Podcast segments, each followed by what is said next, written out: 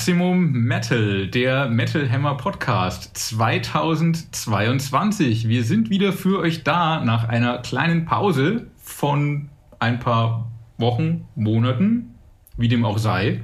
Da sind wir wieder und sogar das ist nur teilweise richtig, weil in Wahrheit, da bin ich wieder und ich bringe jemanden neuen mit. Nämlich.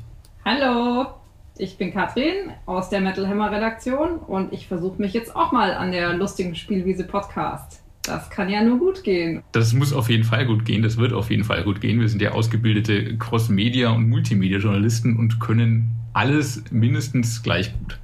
Mindestens. Mindestens. Genau, der Podcast in neuer Besetzung, weil Metal Hammer in neuer Besetzung, der ein oder andere hat es vielleicht mitbekommen. Chefredakteur Thorsten Zahn widmet sich neuen Aufgaben im Rock'n'Roll-Business. Bleibt dem Haus natürlich freundschaftlich verbunden. Bei Metal Hammer geht man nie so ganz, wie ihr alle wisst und wie die Jahre und Jahrzehnte gezeigt haben. Exakt.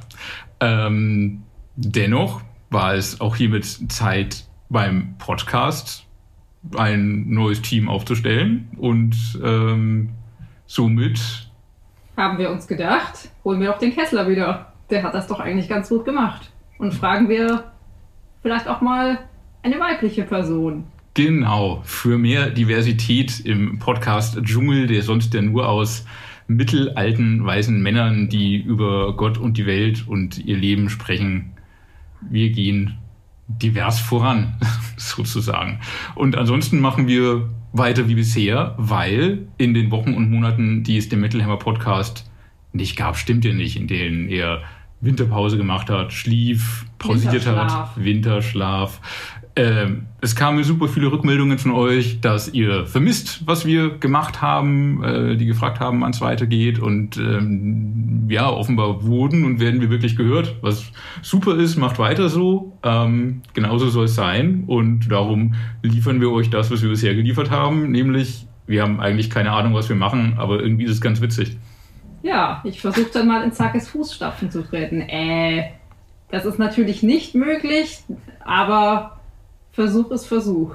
Das heißt, du bist diejenige Person im Podcast du, die keinen Alkohol trinkt während der Aufzeichnung. Das ist genau. schon mal gut. Ich sitze hier jetzt mit einem Tee. Das ist hoffentlich auch okay, aber es ist auch erst fünf. kein, kein Tee nach fünf oder so, oder? Doch, Tee nach fünf. Tee nach Fall. fünf, na gut.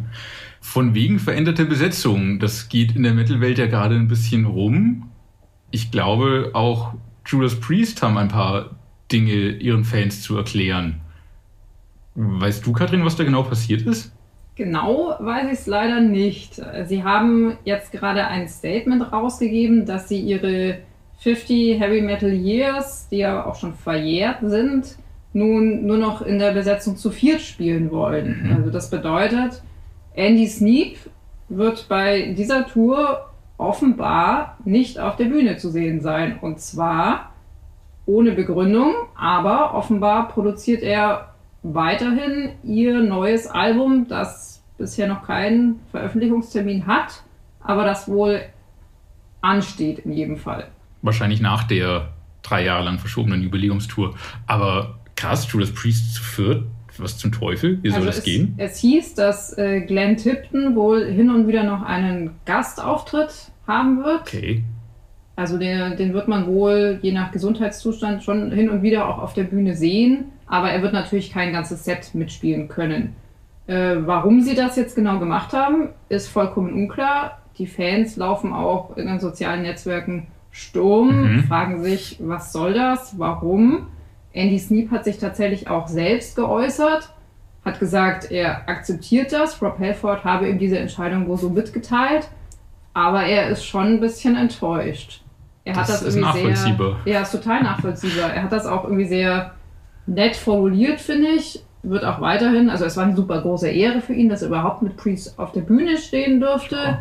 Ähm, und er tut weiterhin alles, was in seiner Macht steht, um der Band zu helfen. Wird eben, wie gesagt, auch das Album produzieren.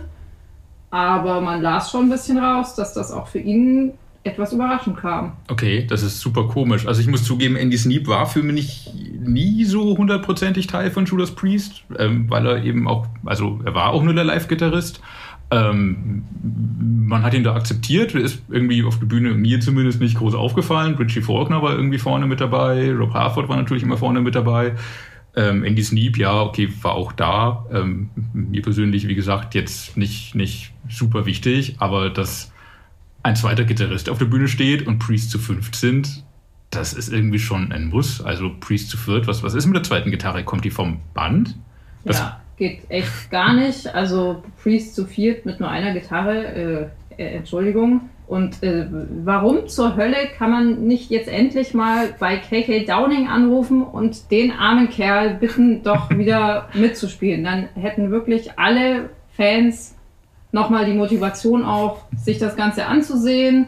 Es wäre irgendwie eine schöne Geste. Es wäre, es würde, glaube ich, der Band auch gut tun. Es wäre einfach ein harmonisches Gefüge und dass sowas funktionieren kann, wenn man einfach ein bisschen über sein Ego springt, haben ja Halloween zuletzt auch gezeigt. Und das stimmt, da hat super funktioniert. Es war wunderschön.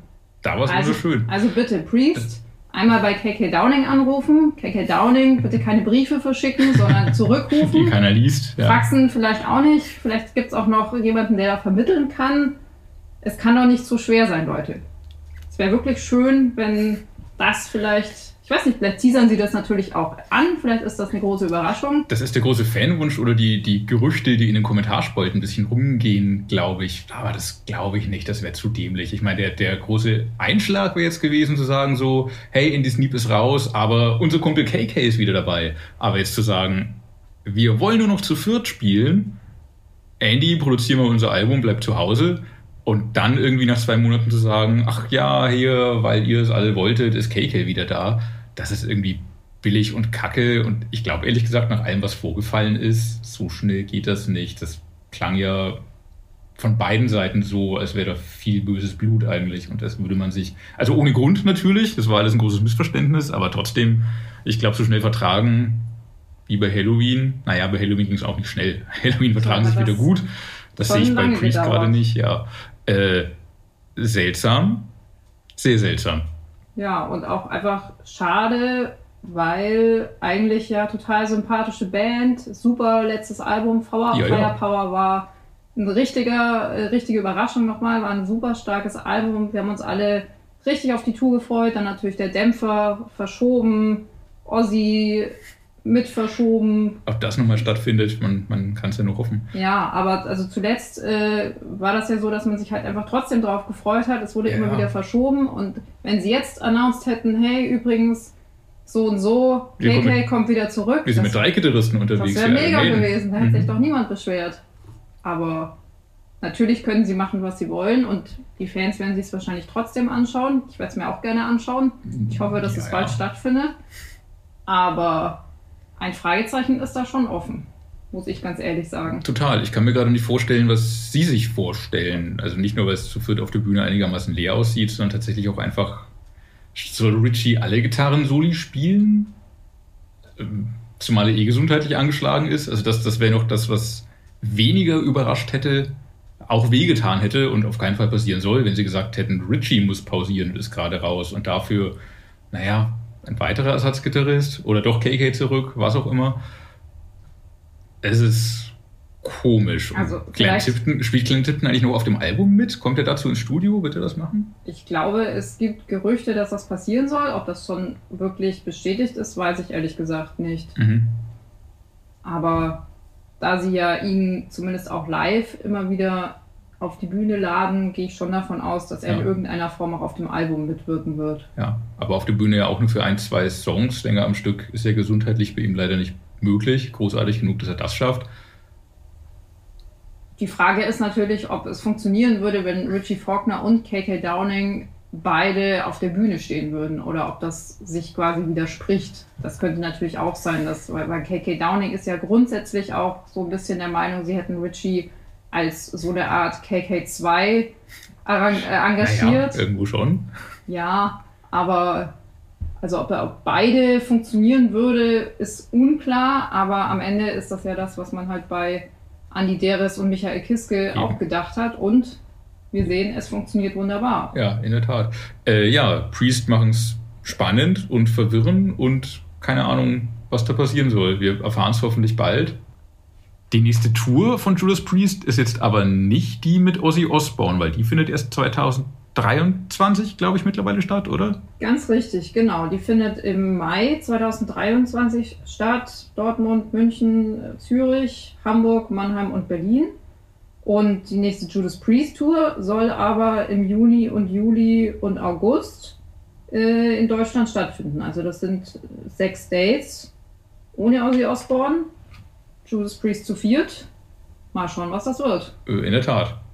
So geil zur 50, zum 50. Jubiläum, das wir, glaube ich, mit einer großen Titelgeschichte gefeiert haben im Jahre 2019 oder war es gar schon 18? Ich glaube, es war 19.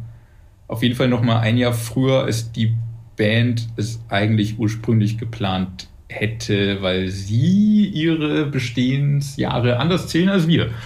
Aber wir sind die unabhängigen Journalisten, die Menschen richtig gemacht haben.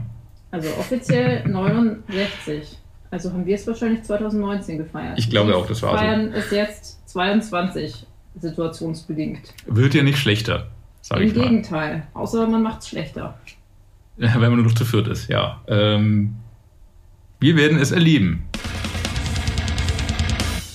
Auch erleben muss man unbedingt Alex Skolnick von Testament in seinem anderen Alias als Scully D. Katrin, hast du das gehört und gesehen?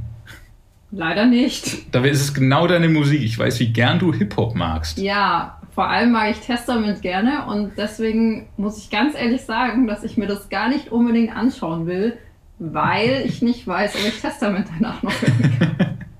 Dabei ist es wirklich gut. Also Alex Skolnick als Scully D zusammen mit einem Typen namens Kimmy G, der eigentlich, glaube ich, Kim Gordon oder Kimi Gordon heißt. Wer das ist, weiß ich auch nicht. Ich glaube, der ist tatsächlich ursprünglich Rapper.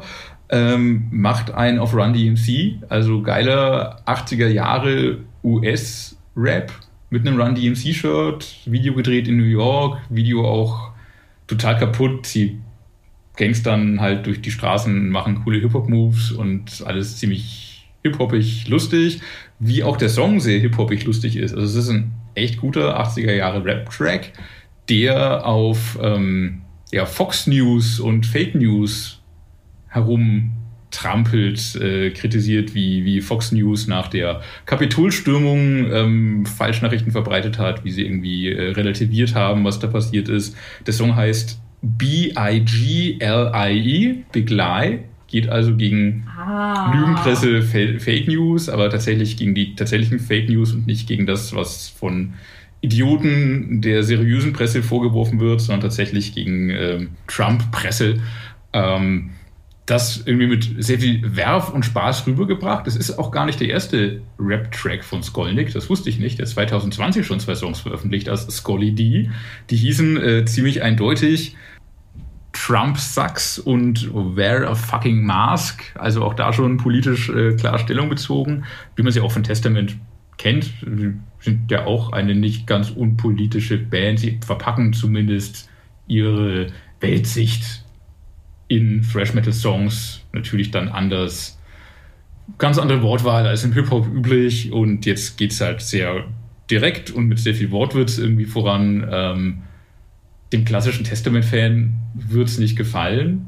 Witzig ist es aber allemal. Ähm, sie versuchen damit auf unterhaltsame Art und Weise, er versucht damit auf unterhaltsame Art und Weise irgendwie seine Message rüberzubringen, ohne zu belehrend, ohne zu düster zu sein dabei, obwohl es halt eigentlich ein sehr düsteres Thema ist, aber bringt damit die ganze Absurdität des, des äh, amerikanischen Medienzirkus auf den Punkt. Das ist, äh, hat mir sehr gut gefallen, überraschenderweise. Ich dachte auch so, warum zum Teufel mochte jetzt rappen, was soll das? Aber nachdem ich den Song gehört hatte, ich hatte Spaß daran. Na gut, dann höre ich mir das wohl auch mal an. Ja, wir, hast, hast du doch was zu tun nach der Podcast-Aufzeichnung. Vorher könnt ihr aber noch ein bisschen Metal hören. Und zwar die Alben der Woche. Wir haben uns die wichtigsten Album-Releases des heutigen Freitages herausgepickt. Der 14.01. übrigens, falls wir es noch nicht erwähnt haben, 2022. Ähm, und genau, wollen über die wichtigsten vier, fünf Alben des heutigen Release-Freitages sprechen. Womit wollen wir denn anfangen? Mit einem alten Mann einem alten Mann, alten Wikingern oder war das andere auch ein alter Mann? Ich glaube. Nee. Nee, oder, oder, den, oder den bösen Brutalen. Alter Mann in jedem Fall. Alter Mann in jedem Fall. Dann lass uns doch mit Toni Martin anfangen, den habe ich hier gerade aufgeschlagen. Gut. Ja, Toni Martin. Äh, wir kennen ihn als Interimsänger von Black Sabbath, wobei das die Sache eigentlich gar nicht ganz trifft, muss man sagen, weil der gute Tony Martin hat tatsächlich für Black Sabbath mit Black Sabbath mehr Alben aufgenommen als Dio. Ha. Ja, und zwar war der von Ende der 80er bis Mitte der 90er bei Black Sabbath, hat äh, Eternal Idol aufgenommen und das letzte Album war Verbinden von ihm. Genau, ähm, also schon ein wichtiger Teil der Bandgeschichte, Mhm. wird oft nicht so gewürdigt, aber ist in jedem Fall nicht zu vernachlässigen. Und im Interview hat er jetzt unserem Frank erzählt, dass er zuletzt eher für andere Bands und Musiker als Gast tätig war und sein Soloalbum deshalb erst ganze 17 Jahre nach dem Vorgänger erscheint. Das ist mal eine lange Zeit. Ja, und sehr kurios auch noch, wie dem guten Frank auch schön aufgefallen ist, das letzte Soloalbum von Tony Martin hieß tatsächlich Scream und damit war er, Ha, das kennt man doch von Ossi. genau, aber er war vor Ozzy dran. Ach was. Genau, und äh, das jetzt erscheinende Album ist sein drittes Soloalbum und es heißt Fawns. Mich hat das eigentlich schon recht positiv überrascht, muss ich sagen. Also es ist stellenweise ordentlich hart und die Stimme ist immer noch da und ist auch toll, finde ich. Ähm, das ist ein sehr vielfältiges Album. Gibt auch einen Chor und ein paar andere nette Spielereien und man fühlt sich insgesamt doch recht gut unterhalten, finde ich. Das stimmt. Zugleich muss ich zugeben, im Soundcheck hatte ich nur vier Punkte gezückt. Ich glaube, das liegt an der doch sehr hohen Abwechslungsreichigkeit. Reiche. man, man merkt, ich mache das hier schon länger. Äh, die hohe Abwechslungsreichigkeit des Albums. Also es ist, äh, wie du schon sagtest, äh, da steckt echt viel drin. Es ist heavy, düster, doomig, klingt wie Sabbath zu Tony Martin Zeiten. Ähm, hat allerdings, und das ist das, was mich zu den vier Punkten bewogen hatte, einfach nicht die Hits. Also Headless Cross ist für mich irgendwie so ein Übersong. Das ist, glaube ich, auch, ich glaube, als ich den, den, den kennengelernt hatte, ich, ich habe mir Black Sabbath ja, ich bin ja auch äh, noch nicht so alt, wie manche von euch glauben, ähm, Black Sabbath auch erarbeiten müssen und dürfen. Ähm, als ich Headless Cross gehört hatte, war auch erstmal so, äh, okay, aus welcher Phase ist das jetzt, mit welchem Sänger ist das jetzt, ist das Dio, klingt wie Dio, klingt ganz geil, super Song. War eine Zeit lang einer meiner liebsten Black Sabbath-Songs, glaube ich sogar. Äh, von daher habe ich echt ein Herz für Tony Martin, weil ich seine Stimme klasse fand. Du meintest auch schon, die Stimme ist noch da. Das ist auch das, was das Album trägt. Ähm, ansonsten, ja, ähm, wie gesagt, nicht die Hits, die er zu Sabbath-Zeiten zum Teil hatte, aber trotzdem sehr gute Songs, sehr abwechslungsreiche Songs. Zum Teil eben auch weit über den Tellerrand geschaut. Das kann man, glaube ich, in seinem Alter, mit seinem musikalischen Background und einfach auch mit 17 Jahre nach dem letzten Album, 10 Jahre Produktionszeit, die dieses Album hatte, kann er das auf jeden Fall auch wagen und äh, eher bluesige Stücke aufnehmen. Ähm, klasse fand ich auch nach näherer Beschäftigung mit dem Album, dass er nicht nur in dieser Fantasy-Welt und mit so, so ähm, Klischee-Heavy-Metal-Texten unterwegs ist, sondern tatsächlich ernste, ernste Themen auch anspricht, ähm, zeitgenössische Themen. Ähm, Gerade in diesem bluesigen Stück ähm, This is Your Damnation ähm, geht es tatsächlich um Covid, geht um Terror, geht um Krebs, also tatsächlich sehr aktuelle Nummern einfach. Der Titelsong Thorns, ähm, da geht es um häusliche Gewalt. Also tatsächlich auch heiße Eisen, ernste Themen, die man in Heavy Metal so in der Form auch nicht kennt, angepackt. Auch das macht das Album sehr stark. Ähm, vor allem liebt es aber tatsächlich einfach durch Tony Martin und seine Stimme. Wer Black Sabbath zu dieser Zeit mag, wer Headless Cross und Co. mochte, wird damit auf jeden Fall seine Freude haben. Und da Tony Martin uns jetzt auch nicht irgendwie erschlägt mit ständig neuen Soloalben, sondern halt nach 17 Jahren mal wieder eins rausbringt, kann die Freude umso größer sein, dass eins da ist und dass man sich damit eine gute Stunde bereiten kann. Ja, das ist eh generell so, je seltener so jemand ein Album wirklich rausbringt, desto besser eigentlich, weil desto mehr Aufmerksamkeit kann man ja eigentlich auf das einzelne Werk legen. Und doch äh, muss man auch sagen, dass es das dann wert ist, sich da ein bisschen zu vertiefen in das Album. Ja. Ein äh, Übergang, der so gar nicht geplant war, aber von wegen endlich mal ein bisschen Zeit zwischen den Alben, kommen wir zum nächsten älteren Herren, ähm, unsere Freunde von Magnum bringen schon wieder ein Album raus. Grundsätzlich eine tolle Sache, weil Magnum liefern immer solide ab. Gefühlt aber halt echt jedes Jahr, sodass man immer erst da sitzt und sich denkt so, oh, schon wieder ein Magnum-Album. Warum? Was schreibe ich jetzt dazu? Was kann man auch in Interviews vielleicht ansprechen, was nicht schon vor einem Jahr irgendwie im Heft stand? Ist es gefühlt, ist es wirklich jedes Jahr, Katrin? Du guckst skeptisch? Ich weiß es ehrlich gesagt gerade nicht. Also ich glaube schon, dass die Schlagzahl relativ hoch ist. Ich muss aber ganz ehrlich sagen, dass ich das Aktuelle jetzt wirklich wieder sehr gut finde. Also mhm. es ist äh, schön energetisch. Auch hier, wir hatten es gerade bei Tony Martin, äh, was das Album natürlich auszeichnet, wie Magnum ja sowieso, ist äh, Bob Catleys Stimme, die mhm. immer noch ein wirklich besonderes Highlight ist. Der ist übrigens auch ein wirklich, wirklich richtig freundlicher Mensch, muss ich sagen. Ich hatte vor Jahren mal ein Interview mit ihm. Es muss so 2012 oder 14 oder so gewesen sein, mhm. zu einem dieser Alben. Der ist wirklich ein echter Gentleman, ein mhm. englischer Gentleman, wie er im Buch steht. Also das war ein wirklich nettes Gespräch und so treten sie auch heute in Interviews noch auf. Ähm, wir hatten im Heft, glaube ich, mit seinem Kollegen Tony Clarkin gesprochen. Ähm, auch mit dem natürlich ein, ein nettes Gespräch. Und grundsätzlich ist es halt, Magnum ist einfach immer was Besonderes. Da fühlt man sich irgendwie wohl, da fühlt man sich geborgen. Das ist so diese ganz einzigartige Mischung aus beschwingtem Hardrock und mit diesen Keyboards. Und das ist, das schaffen sie einfach immer oder in den meisten Fällen und diesmal wirklich ganz besonders, ähm, da Qualität rüberzubringen, finde ich.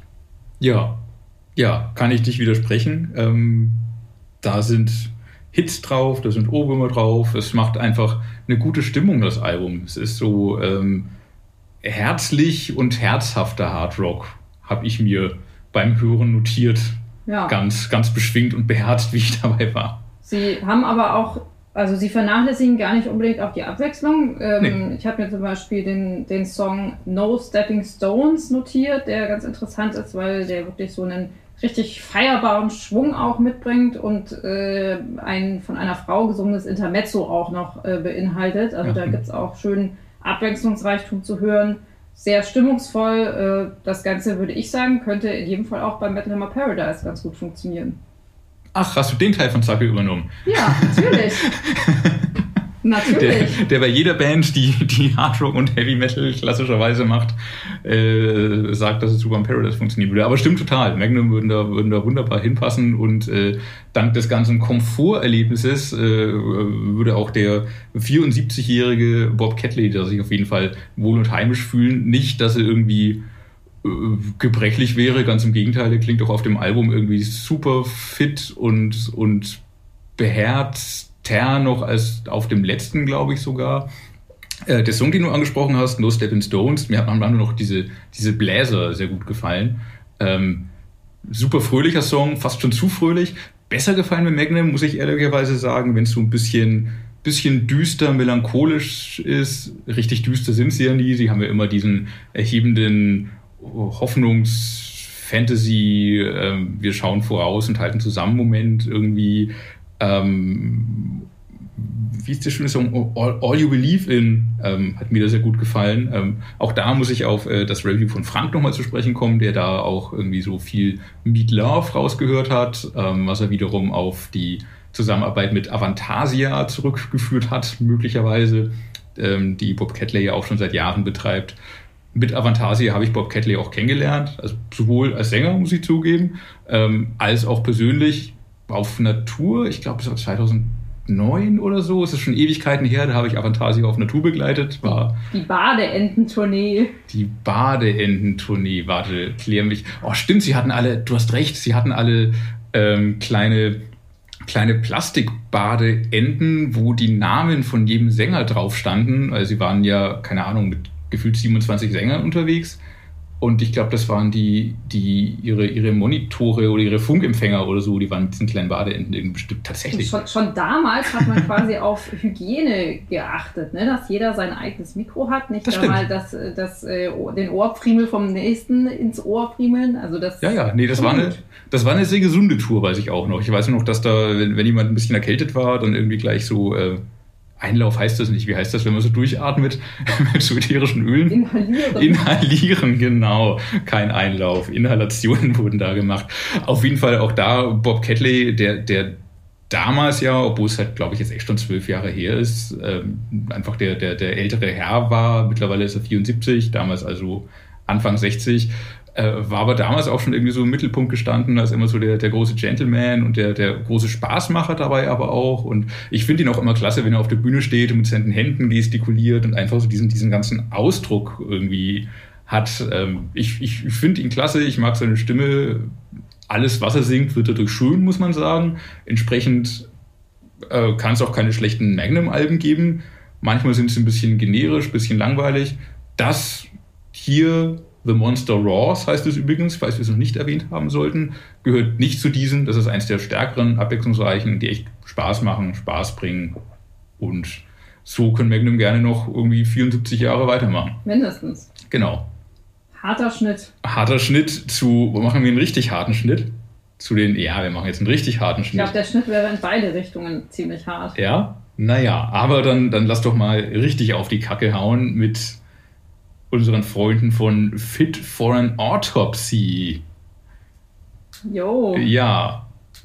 Da kann man nicht so viel mitsingen, liebe Wendung, glaube ich. Nee, kann man nicht. Äh, zunächst aufgefallen, muss ich ganz ehrlich sagen, ist mir das Artwork. Was für ein wunderschönes Artwork ist das bitte. Mhm. Und auch ein irgendwie interessanter Albumtitel quasi. Oh, what the future holds. Das fragen wir uns alle. Das fragen wir uns alle, gerade bei Judas Priest. Ja aber auch bei Fit for an Autopsy. Also ein, ja, ein, ein, ein komplexes Album, das funkt nicht sofort. Man muss sich ein bisschen reindenken. Es hat aber auch ein paar schöne und auch für mich ein bisschen überraschende Stellen. Ähm, Im Hintergrund ist manchmal dieses progressive mhm. Schwurbeln zu hören, zum Beispiel im Song Far From Heaven. Also Schwurbeln finde ich ja generell nicht so schön, aber hier kommt das schon richtig gut rüber, finde ich. Geht aber auch, also das Album geht aber auch stellenweise richtig gut ab, zum Beispiel in, in Shadows. Äh, sie haben aber tatsächlich auch die Eier, da mal ein bisschen Klagesang reinzubringen bei Two Towers. Also insgesamt sehr wandlungsfähig, sehr mhm. modern, ziemlich interessant. Ich muss zugeben, es braucht seine Zeit, bis man sich reinversetzen kann. Also es, bei mir hat es jetzt nicht sofort geklickt, aber ich nähere mich mit Interesse.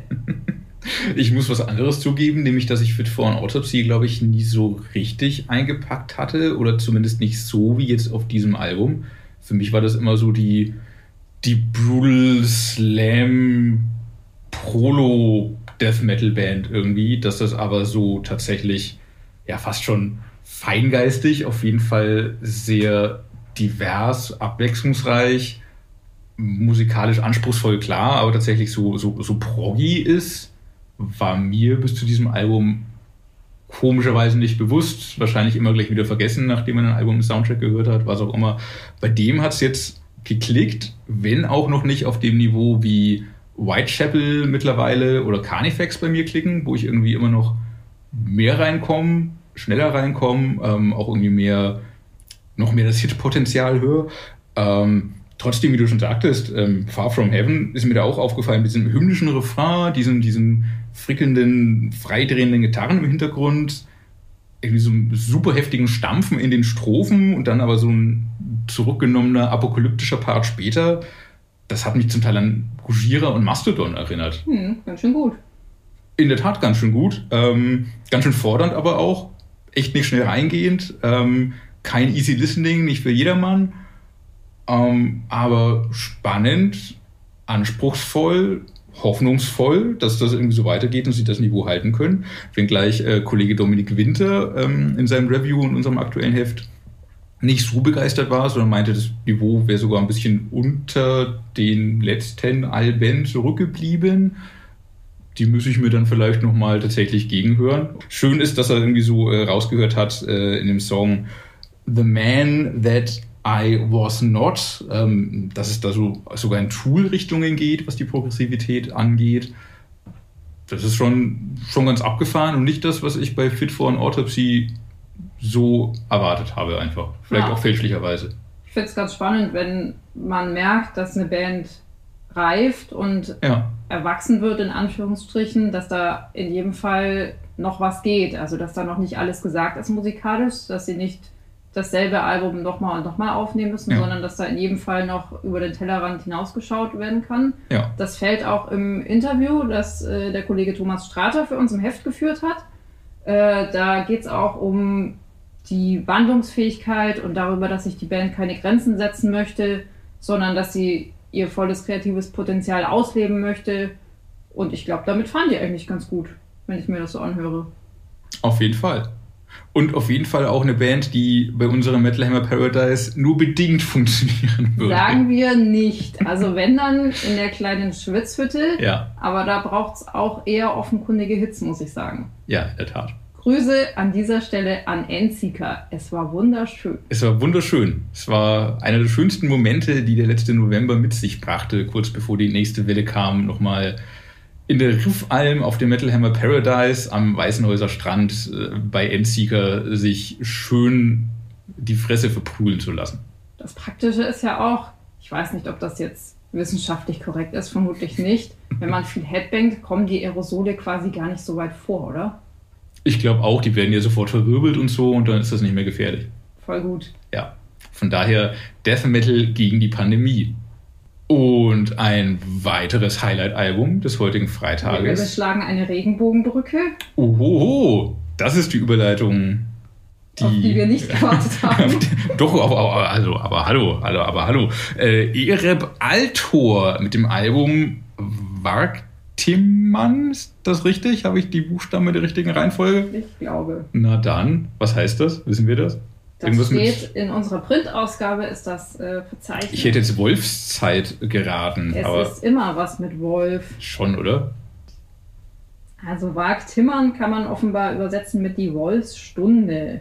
Dann war ich mit Wolfszeit ja okay nah dran. Ja, in jedem Fall. Ohne Sprachwissenschaften studiert zu haben, Herr Sauermann. Aber Herr Sauermann hat dazu auch eine sehr schöne Story geschrieben, ja. die in jedem Fall sehr lesenswert ist, so wie auch das Album überaus hörenswert ist, finde ich persönlich. Überaus sogar, ja? Überaus. Und zwar sind das ja Schweden, die so ein bisschen auf den Bathory-Spuren wandeln und das mhm. wirklich gut hinkriegen und eine schöne Mischung haben aus wirklich tollem Klargesang, sehr schönen Chören, auch hin und wieder Growls. Ähm, das Ganze klingt immer sehr intensiv, sehr emotional. Der Auftakt ist richtig der Hammer. Das ist der Song I Have the Sky. Das haben sie, glaube ich, mhm. vorneweg auch als Single ausgekoppelt. Das ist echt ein richtig toller Song.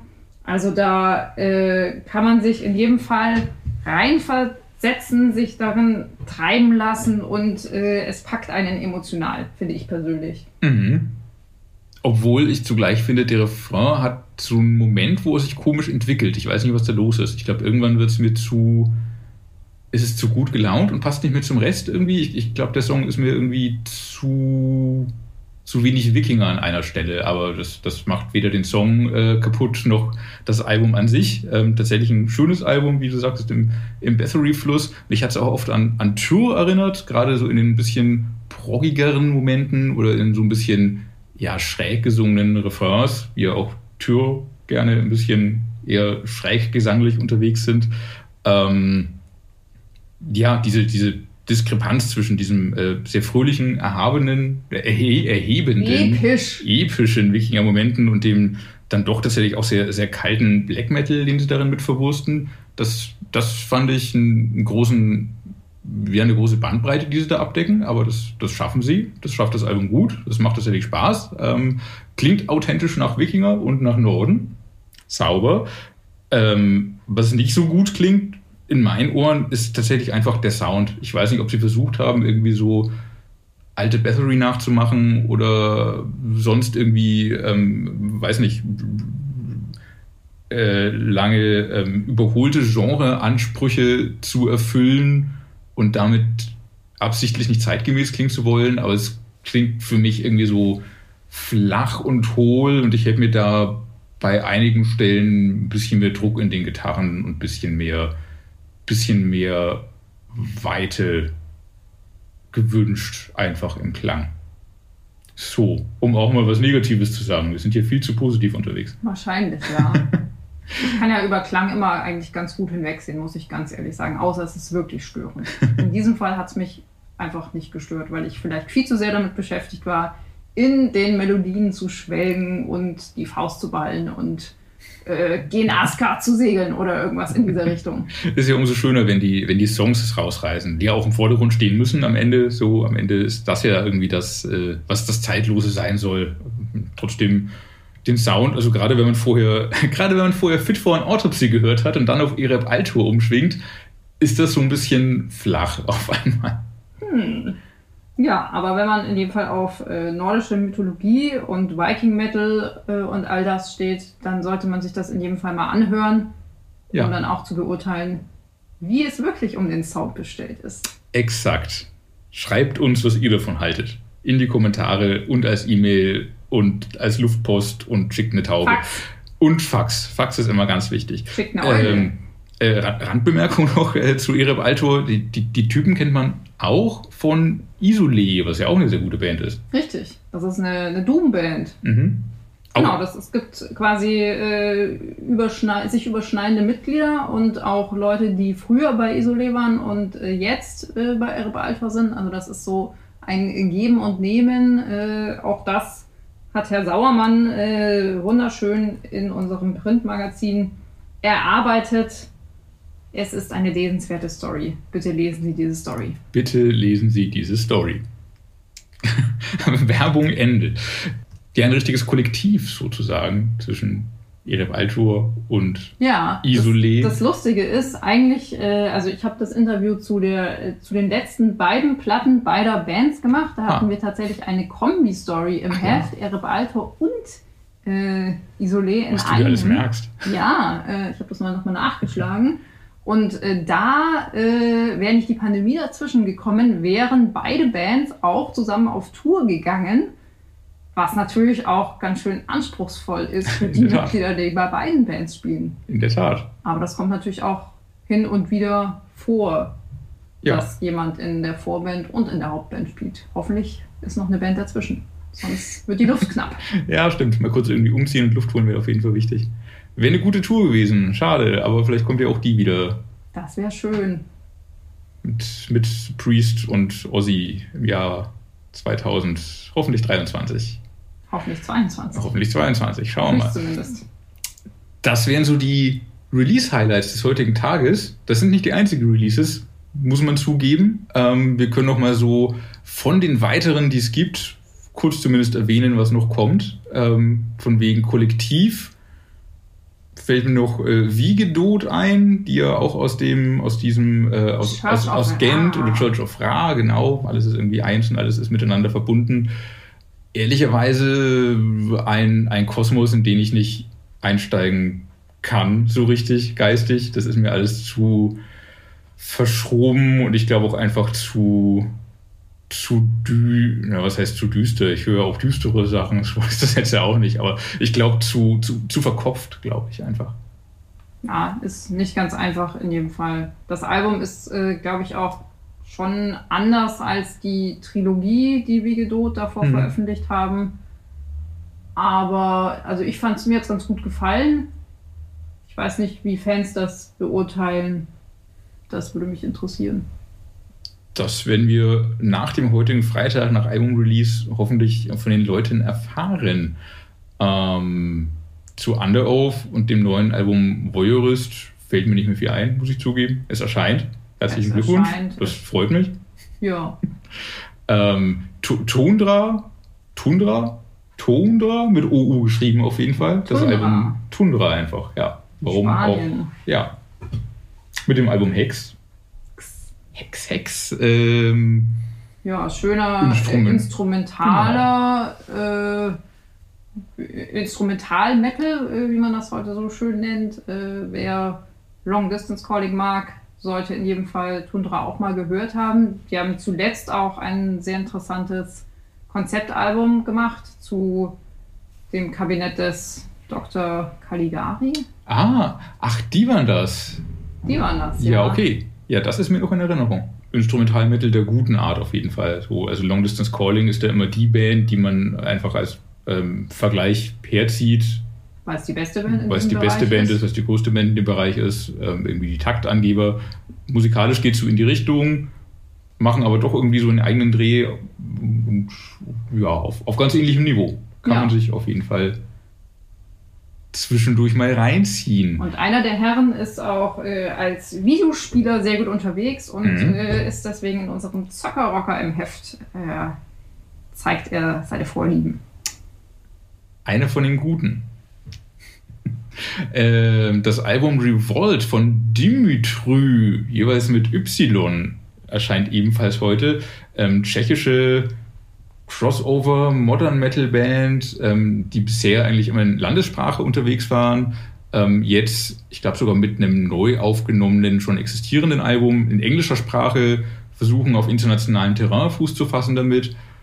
Für das, was sie machen, ist ganz okay. Ich fand es einfach ein bisschen beliebig, behäbig tatsächlich, aber kann man anbieten, wenn man auf Modern Metal Crossover steht. Ja, ganz interessante Typen, die irgendwie auch maskiert auftreten. Also so vom, von der Optik erinnert so ein bisschen an Hämatom. Musikalisch jetzt nicht unbedingt, aber ja, bin mal gespannt, ob die es auf hiesige Festivals schaffen. Sollten Mhm. wir jemals wieder Festivals bekommen, es wäre schön. Ja, da macht das bestimmt Spaß. So als, waren die nicht sogar schon Vorband von Hämatom? Das passt auf jeden Fall gut zusammen. Wenn sie es nicht gewesen sind, sollten sie es werden. Aber ich glaube, sie waren sogar schon zusammen irgendwie unterwegs. Ähm, wollen wir noch eine kurze Vorschau auf nächste Woche? Wir machen diesen Podcast ja voraussichtlich alle zwei Wochen, wenn wir es hinkriegen. Wir bemühen uns, wenn ihr das wollt da draußen. Ähm, heißt aber, nächste Woche werden wir nicht mit neuem Material für euch da, aber diverse Bands natürlich trotzdem. Da sollten wir auch nochmal drei, vier Highlights, glaube ich, rauspicken. Ich glaube, das tatsächliche ähm, ja, Highlight ist wahrscheinlich Battle Beast mit dem neuen Album Circus of Doom nächsten Freitag am 21.01. Jo, Ja, ähm, schönes Ding. schönes Ding, total. Ähm, man, man muss sich mittlerweile einfach halt eingestehen, die Band klingt nicht mehr so, wie sie irgendwie noch vor drei Alben klang, nämlich irgendwie so wild, aufgekratzt, übertrieben. Das ist das, was heute Beast in Black machen. Ähm, Battle Beast haben sich in die, ja, poppig klingt immer so gemein, aber doch halt ein bisschen, bisschen kompakter, eingängiger, mit irgendwie großer 80er Pop-Synthi-Schlagseite irgendwie ähm, sich da bequem gemacht und ähm, schreiben da Hit auf Hit. Ja, es ist äh, tanzbarer Metal eigentlich. Wunderbar tanzbarer Metal. Die, die Hater gibt es natürlich auch, die sagen natürlich, es ist überhaupt kein Metal. Das ist Äh, Quatsch. Das ist Quatsch. Äh, natürlich ist es keine Band für Traditionalisten und Truheimer, sage ich mal, äh, muss aber auch gar nicht sein. Es muss nicht jeder jede Band hören. Ach ja, und Aber also jeder, der ein bisschen offen für modernere Einflüsse ist, sieht sich die Band einmal auf einem Festival an und ist instant verliebt eigentlich. live ist man spätestens davon überzeugt, klar. Und ja, modern, ja, zeitgemäß hätte ich es fast eher genannt, weil, weil gleichzeitig machen sie so viel 80er-Kram. Ähm, und tatsächlich, wer, wer, die Band vielleicht abgeschrieben hat oder irgendwie Angst hatte nach dem letzten Album und dem streitbaren Endless Summer. Endless Summer, danke. Ich wusste noch irgendwie ein äh, gute Laune Sommer-Schunkelsong. Sowas machen sie nicht mehr. Ich glaube, da haben sie eingesehen, dass das irgendwie ein Schritt zu weit raus aus dem metallischen und sogar hardrockigen Feld war. Das haben sie sein lassen, ähm, verzichten trotzdem nicht auf Melodien, gute Laune und positive Stimmung. Es geht deshalb aber auch nicht quatschig daher, sondern gerade in den Texten offenbaren sie auch ziemlich viel von sich selber, wie sie, glaube ich, bei uns im Interview auch klar gemacht haben. Kathrin, du hast das Interview geführt und ich glaube, es war ziemlich emotional. Ja, tatsächlich. Also das äh, fand ich ganz interessant. Äh, Nora, die Sängerin, hat äh, im Interview davon erzählt, wie sie nicht nur in der Schule, sondern auch aktuell noch im Internet wirklich gemobbt wird, weil sie irgendwelchen lächerlichen Idealen angeblich nicht entspricht, weil Leute mit ihrer Stimme nicht einverstanden sind oder sie einfach als Person ablehnen. Es war schon, wie du es meintest, ziemlich emotional. Sie war sehr offen, sehr ehrlich, hat das alles bereitwillig erzählt. Äh, es spielt auch eine Rolle auf dem Album. Ähm, es ist schon ein wichtiges Thema, finde ich. Und es ist auch wichtig, dass man über solche Erfahrungen spricht und dass auch Künstler und äh, Musiker und Musikerinnen über diese Erfahrungen sprechen. Weil am Ende kann das ja einfach nicht sein, dass man im Internet oder auch in der echten Welt aufgrund irgendwelcher Ideale, die nicht zu erfüllen sind, sukzessive fertig gemacht wird. Also was soll das? Kommentare in diese Richtung sind absolut blödsinnig und ich habe keine Ahnung, was für Leute das sind, die sowas ins Internet stellen, muss ich ganz ehrlich sagen. Ja, der Ton im Internet äh, geht an einigen Stellen tatsächlich überhaupt nicht und äh, ja, auch Musiker und Musikerinnen sind Menschen und äh, auch Journalisten sind Menschen und äh, in Kommentaren büßt zu beschimpfen und zu beleidigen und tatsächlich persönlich zu werden, das, das trifft die Leute, die da beleidigt werden, auch wenn die Leute, die diese Hasskommentare schreiben, wahrscheinlich gar nicht daran denken, ja, dass da wirklich Leute beleidigt werden. Also aber sie sagt auch nochmal explizit, dass man halt vor dem Posten einfach nochmal nachdenken sollte, was man mit seinem Kommentar womöglich anrichten kann bei anderen Menschen, ja. wenn man das einfach vielleicht schnell raushaut oder es ist irgendwie lustig oder lustig gemeint oder so oder hahaha, eine, eine tolle Pointe. Aber am Ende ist es halt doch so, dass man anderen Menschen damit einfach sehr wehtun kann. Und ich weiß nicht, wer das wollen könnte. Ja, ein sehr schönes Interview, ein sehr ähm, ja, emotionales, offenes Gespräch. Das lohnt sich auf jeden Fall zu lesen, so wie sich auch das Album, wie gesagt, auf jeden Fall zu hören lohnt. Also da geht es schon zur Sache. Da äh, reiht sich schon ein Hit an den nächsten. Ich finde, das können sie einfach sehr gut. Das ist irgendwie die Essenz von dem, was sie halt aktuell machen. Sie schaffen es irgendwie, dass man einfach sich von so gut wie jedem Song begeistert fühlt. Ja. Was ähm, Ashes of Ares mit ihrem neuen Album Emperors and Fools zumindest bei mir nicht geschafft haben. Nee, bei mir leider auch nicht.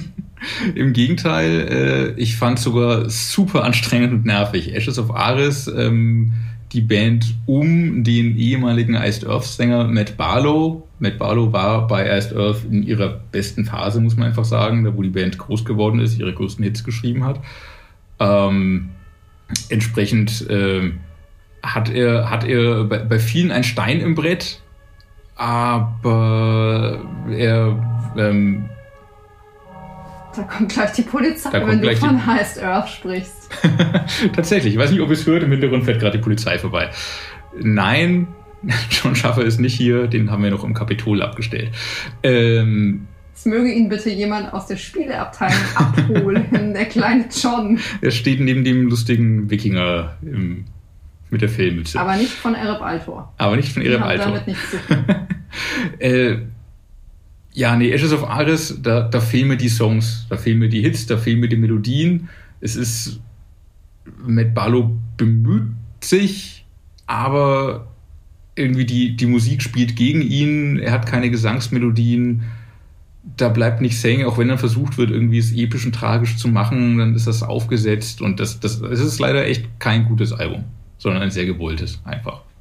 Sorry, kann ich nichts hinzufügen. Wunderbar. Ähm, schöner wird es dann wieder mit Kiss in Dynamite. Not the End of the Road erscheint ebenfalls nächsten, nächste Woche am 21.01. Und liefert alles, was man an der Band kennt und liebt. Es äh, rockt voran, es hat die Hits, es hat äh, gute Laune, schmissig. Ich würde sogar sagen, das ist ihr bisher bestes und rundestes Album. Also mich hat das mhm. sehr positiv überrascht. Äh, ich habe die Voralben auch gehört. Ich habe sogar zu Money, Sex and Power damals das Interview mit Hannes auch gemacht. Mhm. Habe äh, die Band auch hin und wieder auf Tour gesehen, unter mhm. anderem vor Powerwolf, als ich mit denen auf Tour war.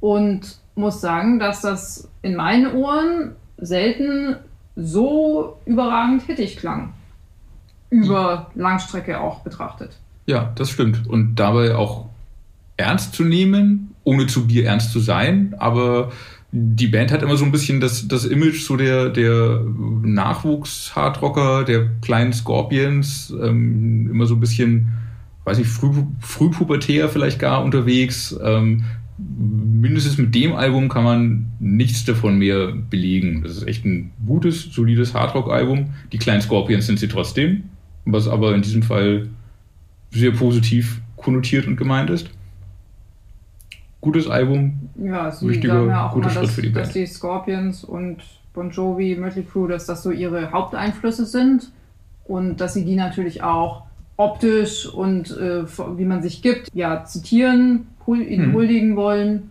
Und ich finde, das machen sie wirklich gut. Ja. Also ich hatte sehr viel Spaß mit diesem Album, muss ich ganz ehrlich zugeben. Absolut. Und ich bin auch wirklich gespannt, wie sie das äh, live umsetzen werden, weil äh, dafür, also da sind sie ja auch immer für richtig Alarm gut. Das Wenn man die live sieht, das macht einfach richtig Spaß. In der Tat. Das wird wieder kommen. Ich freue mich sehr auf den Sommer. Es wird ein großer, toller Festivalsommer. Da bin ich mir ganz sicher. Nicht mehr viel sagen kann ich einfach zum Billy Talent Album. Crisis of Faith heißt. Ähm, ich glaube, ich fand es gut.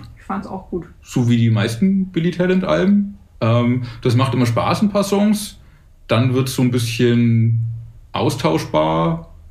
Nie richtig schlecht. Man weiß irgendwie, was man bekommt. Ähm, ja, wer, wer die Band mag, hat auch daran Spaß. Mir ist sehr positiv aufgefallen, dass diesmal doch tatsächlich äh, die richtige Single ausgekoppelt wurde. Ach was? Nämlich im, im Sommer kam, glaube ich, schon äh, I Beg to Differ. Mhm. Und das ist einfach wirklich der beste Song des Albums, finde ja. ich persönlich. Wobei das, ich fand das inzwischen immer ganz gut gemacht. Viking Death March, weiß ich auch noch, war auch super. Ja, ich mhm. meinte eher allgemein, dass, dass es bei vielen Bands nicht der Ach Fall so, ist, dass ja, das stimmt. Das kann ich, andere Songs ausgekoppelt werden, die stimmt. nicht für das Album stehen. Das stimmt, das stimmt. Es ist ein Talent von Billy Talent schon immer gewesen, glaube ich, da die richtigen Songs zu nehmen, was dann äh, das restliche Album oft so ein bisschen, bisschen äh, langweilig macht, wenn man die Singles vorher schon kannte. Ähm, ja. Ein echtes Billy-Talent. Ein echtes Billy-Talent. Aber der schlecht. Nee, gar nicht. Ob die Band damit auf die Nummer 1 gehen wird, wir werden es in wenigen Wochen erleben. Wer schon auf der Nummer 1 ist, Schrägstrich war, die aktuellen Charts sind jetzt ja noch nicht draußen, aber letzten Freitag hat es tatsächlich geklappt. Unsere Freunde von Feuerschwanz, herzlichen Glückwunsch, herzlichen Glückwunsch, haben tatsächlich mit ihrem neuen Album Memento Mori Platz 1 der Charts erobert. Super Sache. Von der Trink festen Spaß, Quatsch, Mittelalter, ja, Fire-Sauf-Band zu einer wirklich ernstzunehmenden ähm, Mittelalter-Metal-Band, die den Spaß nicht verloren hat dabei, sondern immer noch ähm, Party machen kann und Spaß macht, aber sowohl äh, Härte drauf geschaufelt hat, als auch ähm, ähm, ja, in, inhaltliche Tiefe tatsächlich gewonnen hat, auch mit den letzten Alben. Ähm, hat tatsächlich durch jahrelange harte Arbeit geschafft, sich auf die Nummer 1 zu kämpfen. Das ist super für eine junge deutsche, wirklich nicht unbedingt massenkompatible, sondern sehr schräg, sehr schräge Band. Ähm, ist das klasse. Sagen wir, äh, Sie haben eine spitze Zielgruppe. Sie ha oh, oh ja, eine, eine äußerst spitze Zielgruppe. Deswegen äh, habe ich auch mich gerade mit äh, Hodi unterhalten. Prinz Hodenherz. Der dritte. Der dritte. Ja, nicht unterschlagen. Richtig. Genau. Hören wir mal rein. Also Feuerschwanz sind mit ihrem zehnten Studioalbum Memento Mori zum ersten Mal in der über 15-jährigen Geschichte der Band auf Position 1 der offiziellen deutschen Albumcharts gelandet. Und wir sprechen jetzt darüber mit äh, Prinz Hodenherz dem Dritten, alias äh, Ben Metzner, der Flöten, Dudelsack und Gitarren spielt und auch gesanglich etwas mitmischt. Ja, äh, Rudi. Äh, herzlichen Glückwunsch zu eurer ersten Nummer 1. Ja, vielen Dank. Also der Künstlername ist wahrscheinlich nicht der Grund, warum wir die Eins haben, mein Künstlername, sondern wir haben die Eins äh, trotz dieses Künstlernamens. Genau. Äh, bitte lass uns doch mal an dem Moment teilhaben, als du davon erfahren hast. Also wie, wie fühlt man sich da? Wann, wie, wo hast du es erfahren? Ähm, das war, das war sehr speziell. Also wir haben natürlich mega mitgefiebert die Woche. So, das wäre jetzt gelogen, wenn ich sagen würde, das hat uns kalt gelassen weil die Eins oder die allererste Eins halt doch schon sehr besonders ist und das das sagt was aus über uns als Band. Also ich, ich habe tagelang nicht geschlafen, äh, will ich damit sagen. Das war ziemlich furchtbar letzten Freitag und wir waren total fertig von, von allem, was wir so gestartet haben. Wir haben ja mal wieder feuerschwanzmäßig die Flucht nach vorn angetreten und äh, keine Tour gespielt, stattdessen ein Stream veranstaltet und so weiter. Ähm, das heißt, wir waren eigentlich total durch den Wind und konnten einfach, mussten dann halt diese Eins abwarten, weil Entwarnung gab es natürlich auch nicht. Es hätte ja sein können, dass Tage vorher in den Trendcharts schon äh, zwei oder drei oder vier steht und dann war es das ja mit der Eins und dann kann man sich äh, entspannen sozusagen. Aber das war nicht der Fall. Und das kam dann irgendwie Freitag Vormittag oder Freitagmittag oder so, weil der Donnerstag auch ein Feiertag war. Das heißt, die GfK hat keine aktuellen Zahlen erhoben und wir waren zwei Tage lang total auf dem Trockenen gelegen. Und ja, und dann in dem Moment hat ähm, die GfK hat ans Management gemailt, das Management hat an äh, unsere Bandkollegin und äh, quasi Managementchefin Johanna gemailt und sie hat dann mit lustigen Memes in die WhatsApp-Gruppe bandintern reingepostet, aber nicht so richtig konkret. Sie hat nur irgendwie so ein, so ein Meme von Frodo, wie er den Ring in den Schicksalsberg reinwirft, gepostet und es ist geschafft, it's done und so. Und wir dachten uns schon so, ja, ist es jetzt so? Haben wir es schwarz auf weiß, jetzt sag's doch endlich. Das war so der Moment. Super weird und es hat eine Weile gedauert, um es zu checken. Wir haben dann aber abends eine riesen Party hier gemacht, bandintern und uns alle ähm, alle mal ein bisschen laufen lassen. Das klingt sehr gut. Äh, ja, im Netz kursieren ja auch ein paar äh, recht wilde Bilder, die, äh, soweit ich das gelesen habe, noch vor der Party aufgenommen worden seien. Äh, wie stark eskalierte es denn dann? Ja, das war so halb während der Party. Also ähm, es gibt leider keinen Termin als moderne Band, wo man sich einfach nur trifft, sondern man muss dann auch gleich Klamotte, Schminke und Social Media machen. Aber normalerweise sind wir da ja auch sehr professionell und diesmal haben wir gedacht, scheiß drauf hier. Alle haben schon vorher das Trinken angefangen, vor diesem Video, vor diesem Mini-Videodreh und wir haben da so alles irgendwie gleichzeitig gemacht. Und ja, danach ist es noch schön eskaliert. Das klingt wir haben sehr ja einen, gut. Wir haben ja einen Whisky-Profi-Band intern und so, also ja. Ja. Ja, super. Äh, was, was bedeuten dir denn persönlich ganz allgemein die deutschen Charts? Also bist du jemand, der da früher mit Aufnahmegerät vor der Hitparade im Radio saß und da mitgeschnitten hat? Oder, oder wie, wie stehst du dazu? Also eigentlich ist es nur die reine Erfolgsgeilheit als Musiker, die mich überhaupt interessieren lässt an den Charts. Also selber hat mich das nie überhaupt gar nicht interessiert. So, nee, gar nicht. Also es ist ja, es ist ja eigentlich auch immer gräuselige Mucke, die da läuft in den Charts. Also ABBA ist ja jetzt noch ein totales Positivbeispiel, aber da war ja jetzt wirklich auch so ein Rapper dabei.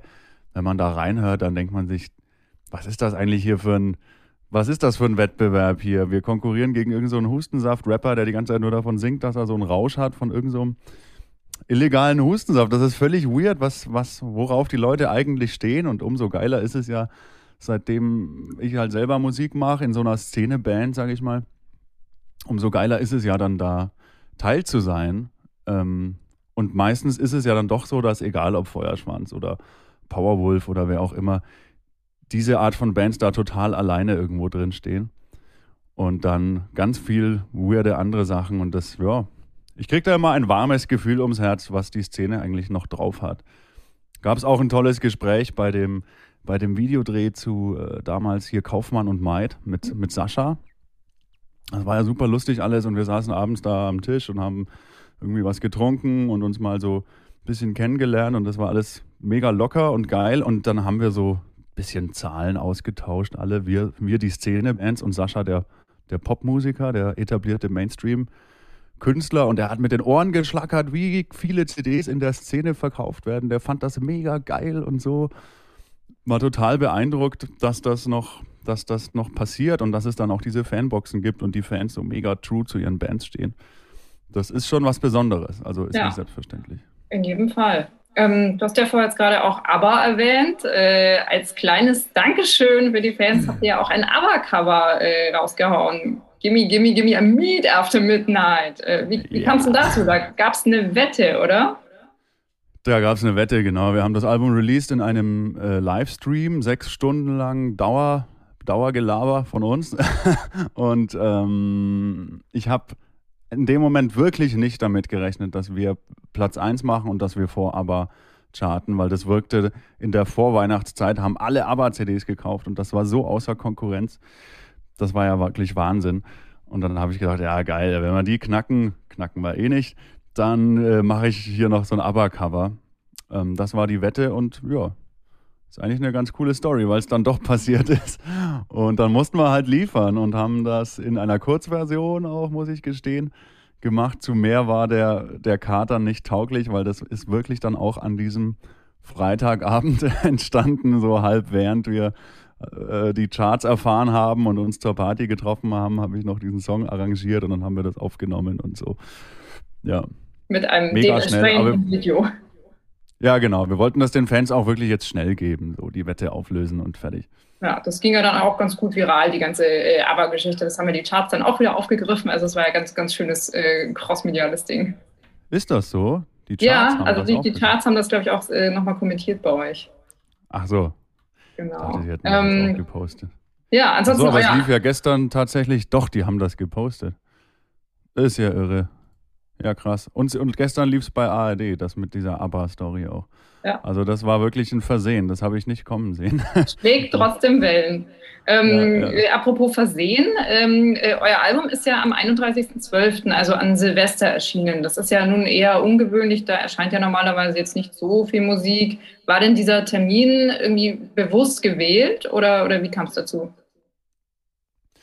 Ähm, wir wollten eigentlich nach der Tour veröffentlichen, die ja eigentlich, was ja eh schon total weird ist, weil, also, weil wir eigentlich normalerweise veröffentlicht man erst ein Album und geht dann auf Tour.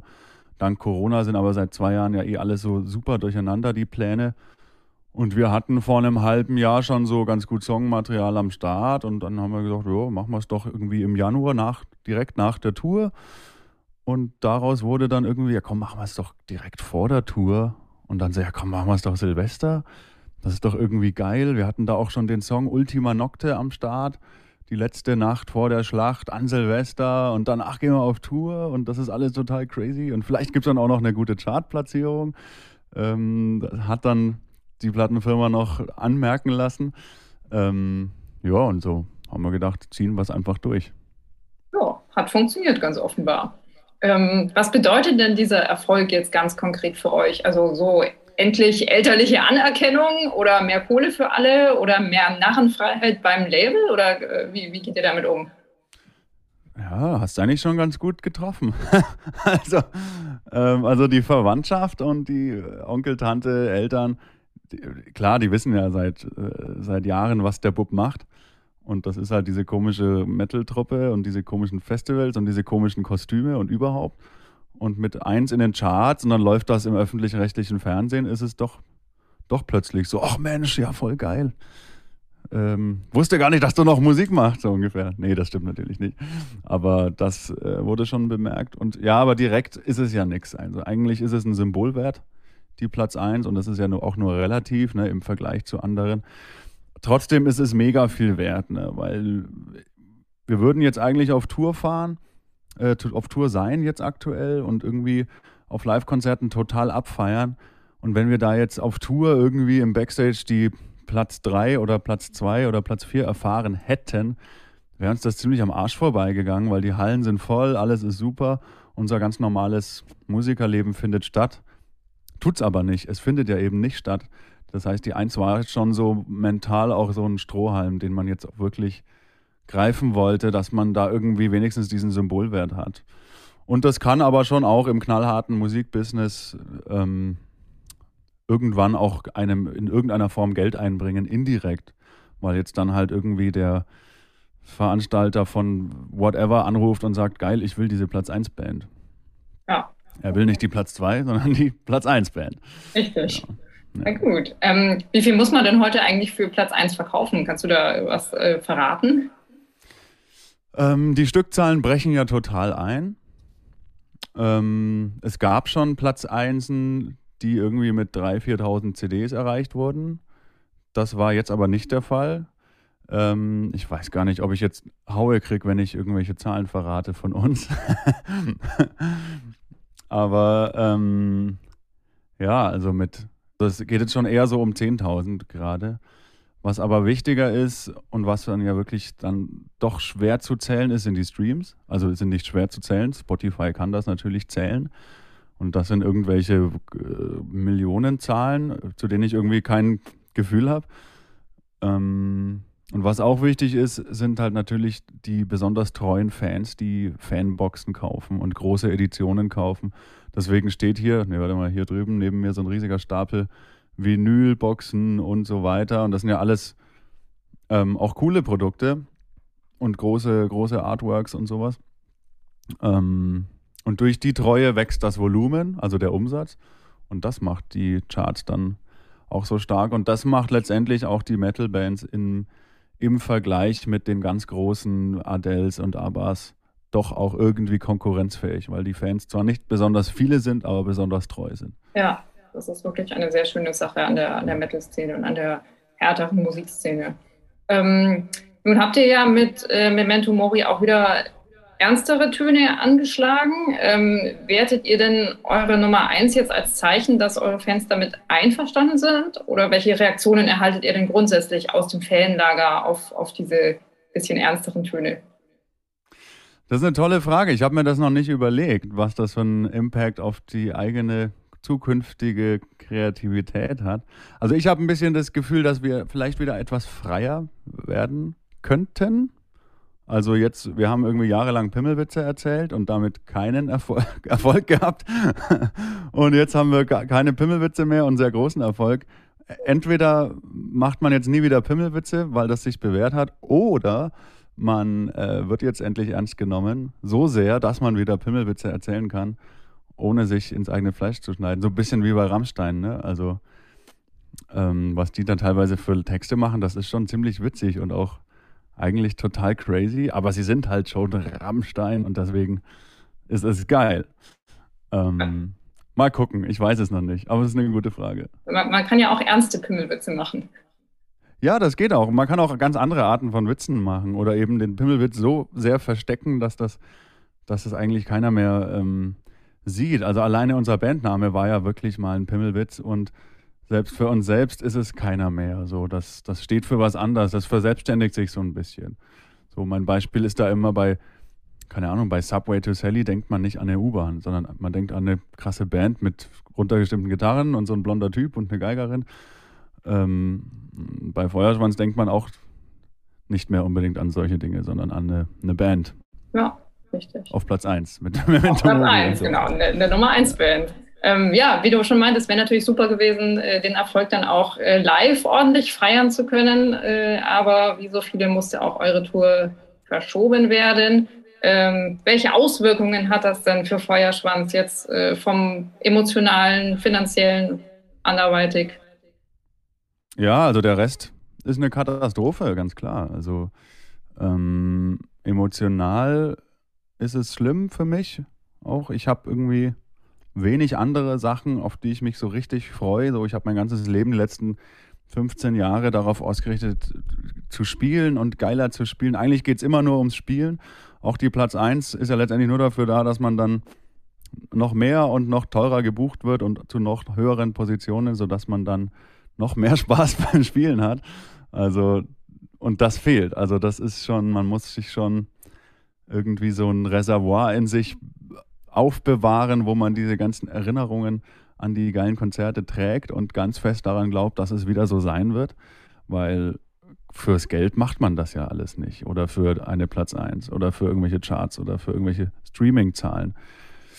Ja, das heißt, geduldig bleiben und weitermachen ist, ist weiterhin die Devise. Wir haben die Tour auf April 23 verschoben. Wir haben es jetzt schon zweimal von Januar auf Januar verschoben und das, äh, ja, Januar ist halt ein schlechter äh, Monat für, für Atemwegserkrankungen, virale. Deswegen ähm, gleich anderthalb Jahre hinter und dann muss es aber auch wirklich passieren, damit wir auch wieder äh, unsere Miete zahlen können. Das ist schon krass, wenn man sich das vorstellt. Da verdient man sein Geld und man schiebt es, wir schieben es seit über zwei Jahren vor uns her. Ist ja Wahnsinn. Hm.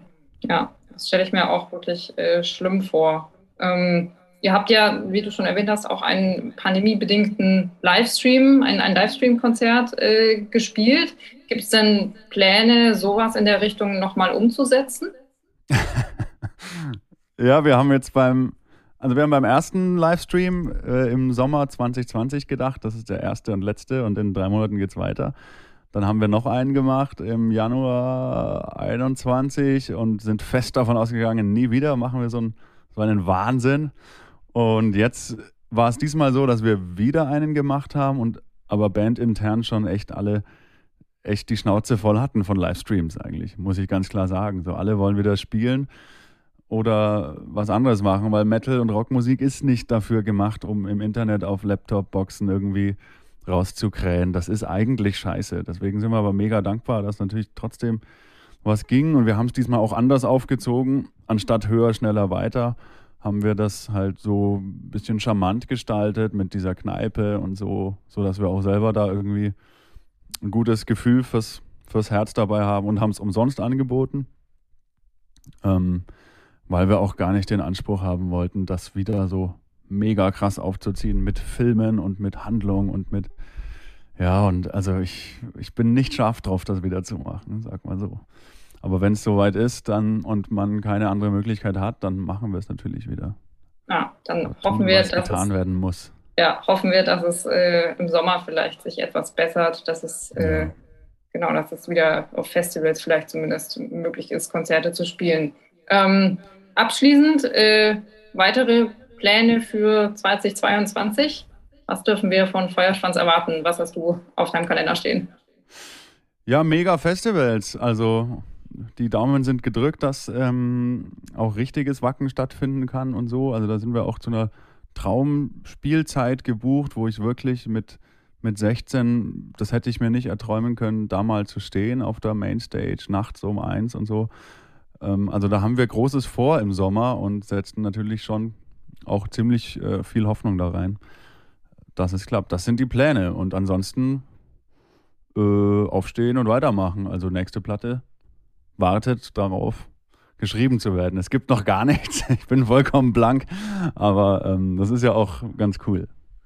Ja, ein weißes Tabula rasa sozusagen. Genau, ein weißes Blatt Papier, das gefüllt werden möchte. Ja. Hast du denn auch äh, irgendwelche Lockdown-Hobbys neu für dich entdeckt? Tomatenzucht, äh, Reiten, Fahrradfahren, sonst was, was du vorher nicht in dieser äh, Schlagzahl getan hast? Ich habe es versucht. Letztes Vorletztes Jahr, 2020, ähm, habe ich mein Mountainbike reaktiviert, beziehungsweise mir endlich mal ein gescheites gekauft und dann gleich einen mega Unfall gebaut und mir, und mir ähm, die Schulter ziemlich krass verletzt. Und da, also ich hatte da wirklich ein Jahr lang Physiotherapie und so danach und leide eigentlich heute noch so ein bisschen drunter. Man sieht es auch ein bisschen. Warte mal. Nein, ich, ich check den Winkel nicht. Ach, ist ja auch egal. Da steht so ein Knochen vor, wo keiner sein sollte. Und das habe ich dann eigentlich weitestgehend wieder eingestampft und mich wieder mehr aufs Musikmachen konzentriert, weil ja, weil das einfach scheiße war. So, ich war ewig außer Gefecht, konnte nicht Videos drehen, konnte gar nichts, wurde dreimal operiert, Riesenentzündung, Riesenscheiß. Mein ganzes Tattoo ist zerschnitten. Ähm, also ich habe daraus gelernt, Lockdown-Hobbys sind nicht gut für dich. Mach das, was du kannst. Sehr gut. Wenn das kein schönes Schlusswort ist, dann weiß ich auch nicht. ja. ja, dann äh, wünsche ich euch für die kommende Zeit alles Gute und äh, bedanke mich ganz herzlich für deine Zeit. Super, vielen Dank ebenso. Ja, super. Man kann nur noch mal gratulieren. Die Band hat es echt verdient, hat sich durch jahrelange harte Arbeit ähm, ja, erarbeitet, äh, konnte ist ja auch reingefallen mit Covid, konnte das vorherige Album schon nicht live wirklich aufführen. Ähm, auch die Tour zu diesem Album jetzt irgendwie wurde verschoben auf, ich glaube, Ende diesen Jahres. Das, das macht alles keinen Spaß und kann super frustrieren. Es ist schön, dass die Band es geschafft hat, nicht frustriert in der Ecke zu sitzen, sondern stattdessen irgendwie sich zusammenzuraufen, einfach nochmal ein Album aufzunehmen, das genauso gut ist wie das davor. Und ähm, damit jetzt irgendwie echt nochmal einen Schritt nach vorn gegangen zu sein, und hoffentlich damit nachhaltig tatsächlich nochmal einen großen Schritt in der Karriere auch gemacht hat. Ja, das halten wir so fest und sind gespannt, wie es weitergeht. Genau. Im Feuerschwanzlager. Im Feuerschwanzlager. Camp Bei Met und Miezen. Wie es mit uns weitergeht, schauen wir mal. Naja, doch, das können wir eigentlich schon verraten. Und zwar haben wir in der nächsten Podcast-Ausgabe ein Interview, das wir bereits in der Print-Ausgabe angekündigt haben. Und zwar Richtig. werden wir da mit Julia Frank von Wizard Promotions sprechen. Und zwar über die aktuelle Live-Lage, die wir ja im Heft auch schon mit diversen Tourneeveranstaltern erörtert haben. Aber wir wollen jetzt nochmal Julia Frank dazu befragen, was denn mit der Iron Maiden Tournee wird und mit vielen anderen Tourneen, die Wizard Promotions veranstaltet.